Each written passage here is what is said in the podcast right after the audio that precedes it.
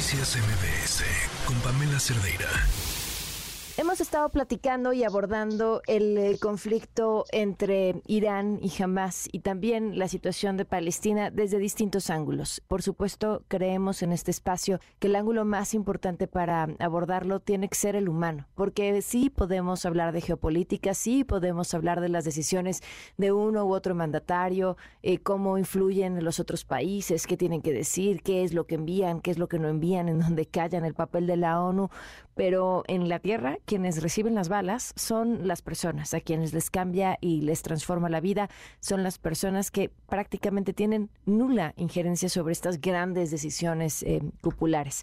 Le agradezco muchísimo a Manuel Férez, candidato a doctor en la Universidad Abelardo Hurtado de Santiago de Chile, Alberto Hurtado de Santiago de Chile, eh, dedicado al estudio de Medio Oriente, Cáucaso y Europa del Este y compilador de siete libros, el último Ukraine's Many Faces, eh, que nos acompaña en la línea. ¿Cómo estás, Manuel? Qué gusto poder volver a hablar contigo.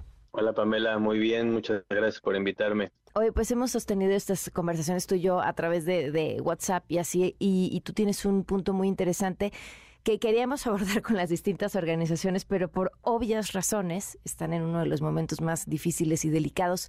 Eso no ha sido fácil, pero tú has tenido contacto con diversas organizaciones que, que están buscando la paz y creo que podemos llamarlos los verdaderos hacedores de paz, es decir, con sus propias herramientas de un lado y del otro están teniendo conversaciones, están abriendo caminos, están trabajando todos los días. Cuéntanos cuáles son esas historias que te tocó ver. Bueno, pues yo la verdad también me abordo este conflicto palestino-israelí no como un geopolítico o internacionalista, yo no soy internacionalista, soy sociólogo. Hace muchos años yo me he dedicado a observar a la sociedad civil israelí y palestina, Pamela, principalmente, como tú bien describías, esa gente pues, que cotidianamente hace algo para resolver a su nivel su situación, ¿no? Por ejemplo, te puedo platicar de varias que me gustaría que la gente conociera. Creo que más allá, tú lo describas muy bien, ¿no? Esto también tiene que ver con problemas geopolíticas, la alta diplomacia, las negociaciones de esta gente, eh, líderes israelíes, líderes palestinos, pero yo creo que una paz en algún momento, Pamela Real, va a ser una pactada por las partes sociales, gente como tú, gente como yo. Y por ejemplo, me gustaría que la gente buscara una que se llama Neve Shalom, oasis de paz. Neve Shalom es un pueblo, Pamela, que quedó eh, después de la guerra del 48 dividido, bueno, más que dividido, poblado por árabes y por judíos, árabes musulmanes, árabes cristianos y judíos. Y tienen una escuela de paz, actualmente tienen una capacitación para educadores internacionales sobre, sobre cómo convivir en aspectos de en lugares de violencia. Entonces, Neve Shalom es un ejemplo para mí mm. importantísimo. Educan a los, a los niños en todo lo que es judismo, también lo que es islam, también cristianismo, festejan las, todas las festividades de ambos. Entonces es una comunidad que vive no solo el conflicto, sino a través del conflicto, ¿no? Otra organización que me gusta mucho que la gente conociera se llama Maxom Watch. Maxom Watch desde el 2001 son mujeres, así como tú, más o menos eh, de tu edad, de tu clase social, que están en los checkpoints que dividen a Cisjordania e Israel y por donde pasan trabajadores palestinos, personas palestinas que van a Israel y regresan y ellas reportan los abusos que hay en los checkpoints, si un soldado trata mal a una persona, lo lastima, etcétera, y lo reportan a las autoridades legales, han hecho juicios, dan asesorías legales. O sea, con estas dos, para empezar la plática, hay muchas más. Eh, creo que podemos pensar, yo sé que ahorita lo importante es que regresen los, los, los secuestrados, que jamás renuncie a sus intenciones de destruir Israel, que se terminen los bombardeos israelíes. Yo sé que es lo urgente, pero lo importante es esto, Pamela. Esta gente que vive el conflicto eh, muchas veces es ignorada por los medios y, y, estamos muy acostumbrados, no sé cómo lo veas tú, hablar de los palestinos y los israelíes, hablar sobre los palestinos y los israelíes, pero no tenemos canales para hablar con los palestinos y con los israelíes, y mucho menos para pues, que ellos tengan la luz y nos expliquen ellos lo que hacen, ¿no? Entonces sería mi primera respuesta, sería en estos dos ejemplos, ahorita puedo decir otros más, yo te agradezco el, espacio para hablar de ellos, porque me parece muy, muy importante agregarlos, ¿no? Oye, estas mujeres que, que reportan eh, los, los abusos o la forma en la que operan eh, los movimientos en estos, estos, estos checkpoints, ¿a quiénes se los reportan? Muy bien, eh, lo manejan en dos niveles. Por un lado, la sociedad israelí, mm. en su página y a través de reportes en redes sociales que se miren en los checkpoints, pasa estas cosas, pero también a los tribunales de justicia de Israel y también a los tribunales militares de Israel. Entonces ahí yo a mí me tocó verlos hace ya muchos años, ¿no? Yo cada vez que he ido a Israel, yo voy a ver estas organizaciones, a ver cómo sobreviven, qué están haciendo. Y los reportes de ella, que son tienen un buffet de abogados de ellas mismas, ¿no? Que dan su tiempo y el reporte que hace la señora en el checkpoint es transformado en un reporte, digamos, legal Mm. que es entregado a las autoridades y se procesa a, los militares que hacen algún abuso con las personas que pasan, ¿no? A mí eso me parece un trabajo increíble porque ellas se, lo, autofinancian solas, ¿no? Ellas van en su camionetita, van repartiéndose en diferentes checkpoints, tienen sus formatos, pero hay todo un trabajo logístico impresionante. Entonces, sí hay consecuencias, sí hay un, no, no solo se queda en el reporte y en el tweet, ¿no? O en el mensaje en redes sociales, que también lo hacen, sino que hay un trabajo interno de reporte militar y reporte legal de estos abusos. Oye, me, me, me, recuerda ahorita que narras esto, el, el, cómo se hace un poco, eh, digo, diferentes circunstancias, ambas dolorosas, eh, lo que sucede en México con los grupos de buscadoras, que eh, contamos el, bueno, van y buscan, ¿no? Pero detrás hay un montón de legislaciones que se han conseguido gracias al trabajo legal que ellas han hecho. O sea, no solamente queda en, en, aquello visible, sino que tras bambalinas hay un trabajo técnico súper importante, llevado a cabo por eh, mujeres que al menos no nacieron o parecían no estar destinadas a hacer eso en su vida y, la vida las convirtió. Mm. Qué, qué bueno, Pamela, que lo veas así, porque hay una, una serie de aprendizajes que podemos vernos en el otro, ¿no? Lo ligaste súper bien.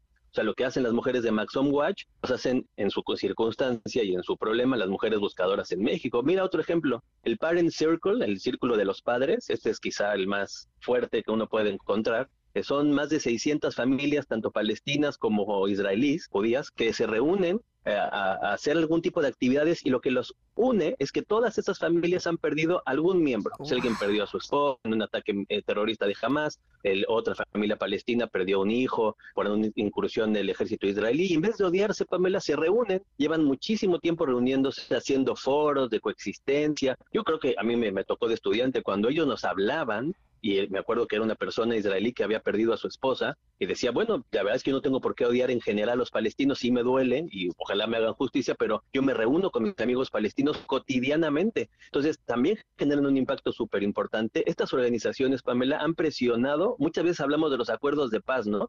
Y nos imaginamos a la gente de traje y corbata negociando, pero esas, esas negociaciones que han tenido cierto éxito han sido apoyadas y presionadas por estas esas asociaciones civiles y ONGs. Entonces, Parent Circle me parece algo muy importante que conozcan porque son gente afectada directamente por el conflicto. O sea, perdieron un familiar, como te decía, por un ataque del otro. Y aún así se reúnen y han tenido un impacto importante, muy importante, en, tanto en Palestina como en Israel. Oye, es conmovedor y esperanzador esto que nos cuentas y me lo imagino así como una tierra árida, donde eh, pega todo, ¿no? El sol, el clima extremo y a pesar de todo empujan por nacer así algunas plantitas como de esperanza y ese lugar árido es en el que estamos moviéndonos todos hoy en las redes sociales, las discusiones, la obligación a tomar parte, a, decir, a condenar, a señalar, a, antisemitismo y el antiislamismo creciente, eh, la xenofobia, para donde volteemos a ver eh, siempre ahí latiendo y esta gente en medio de su inmenso dolor encuentra caminos para hablar es súper esperanzador. ¿Alguna otra organización de la que nos quieras compartir su trabajo? Hay una que se llama Guasita, que creó un profesor palestino que lleva a estudiantes palestinos a los campos de concentración, principalmente a Auschwitz. Y entonces les enseña a los estudiantes palestinos lo que fue el holocausto para los judíos. Y cuando regresa con sus estudiantes a Palestina, hace, hace reuniones, digamos, con personas judías y eso ha humanizado lo que para los palestinos era algo muy abstracto, que era el genocidio, ¿no? O sea, la Shoah, el, holocausto judío. Ese trabajo de este profesor palestino me parece súper admirable. Y yo también quiero decir algo en este tiempo, Pamela, en donde vemos imágenes de estudiantes y profesores en campus universitarios arrancando estos pósters de los secuestrados. A mí me encantaría, Pamela, que esos profesores y esos estudiantes conocieran estas asociaciones. Yo te voy a mandar, y para que tu audiencia lo sepa, creo que te lo mandé, te lo voy a mandar otra vez, la lista de organizaciones que ellos pueden acceder y están en sus páginas de internet, está Rabinos por los Derechos Humanos, Rabbis for Human Rights es otra, que se opone a la demolición de casas que hace el ejército israelí. O sea, es Shalom Akshav, que es Paz Ahora, fundada por gente famosa como David Grossman, que es un escritor israelí, Amos Oz, que fue otro gran escritor israelí, las orquestas de Barenboim, por ejemplo. O sea, hay un mundo, Pamela, que tristemente estos estudiantes que arrancan los pósters en las universidades de los secuestrados no conocen. Ojalá el activismo de Occidente sea constructivo y se ponga en contacto con los israelíes y palestinos que viven el conflicto, y no solo el conflicto, ¿eh? porque no siempre están en el conflicto, me explico, ahora todo el mundo hablamos de ahí, pero hay años y años donde esta gente se reúne cotidianamente. Mucha gente me dice a mí, utópico, al hablar de esto, muchos colegas, y a mí me parecen los utópicos ellos, los que creen que podemos resolver un conflicto con apretones de mano, acuerdos internacionales muy bonitos y muy espectaculares, sin hacer mención pues, a la gente que vive ahí. Me parece que los utópicos son ellos. Esto es lo real, Pamela. Esto es un conflicto humano que, por supuesto, tiene que ser resuelto por sus líderes, por la comunidad internacional, etcétera. Pero al final de cuentas, la solución es esto, ¿me explico? Es que cotidianamente el palestino y el israelí interactúan de muchas maneras. Entonces yo me comprometo a mandarte a ti, Pamela, la lista, las puedes poner en tus redes, puedes, la gente que te escriba, las, las promocionamos y ojalá muchos activistas se pongan en contacto con ellas. Eh, quería preguntarte, ¿sabes si la situación en estos momentos, eh, cómo les ha pegado, cómo están, cómo están funcionando, qué han tenido que modificar? Mira, Pamela, esta pregunta es muy importante. Esto, esto que hizo Hamas es un golpe muy fuerte para la izquierda y para estas organizaciones. Mucha de la gente que secuestró y mató Hamas eran y son activistas, parte de organizaciones como estas hizo caso muy famoso, eran son kibbutz cercanos a Gaza, ¿no? Y en esos kibbutzim, estas comunidades israelíes cercanas a Gaza, hay mucho activismo por la paz. Muchos de los secuestrados, señoras secuestradas por jamás y asesinadas, participan en esto. Entonces, tu pregunta es muy buena. Esto es un golpe muy fuerte, Pamela, para la izquierda israelí y para los movimientos pacifistas israelíes y palestinos. Tenemos que ayudarlos a levantarse. Yo no puedo hacer muchas cosas desde Santiago de Chile más que intentar visibilizarlos porque eh, tristemente lo que pasó, Pamela, eh, sacudió los cimientos de mucha gente que yo conozco personalmente que antes de esto decía es posible el diálogo, es posible la coexistencia, necesitamos hacer una crítica a nuestros gobernantes, a Netanyahu, pero hoy hablo con ellos y están asustados, no quieren saber nada, este, como que como que esto los sacudió muy fuerte y gracias por el espacio porque me parece que como te digo hay que intentar ayudar a levantarse a esa izquierda pacifista real israelí y palestina que hoy está bastante sacudida por los ataques terroristas de pues, Hamas. Manuel, ¿qué, datos, qué historias nos compartes? También nos llenas de esperanza en medio del terror.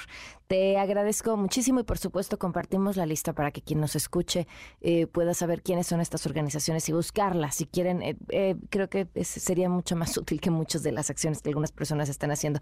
Te mando un fuerte abrazo. Gracias. Que estés muy bien, Pamela. Noticias MBS con Pamela Cerdeira.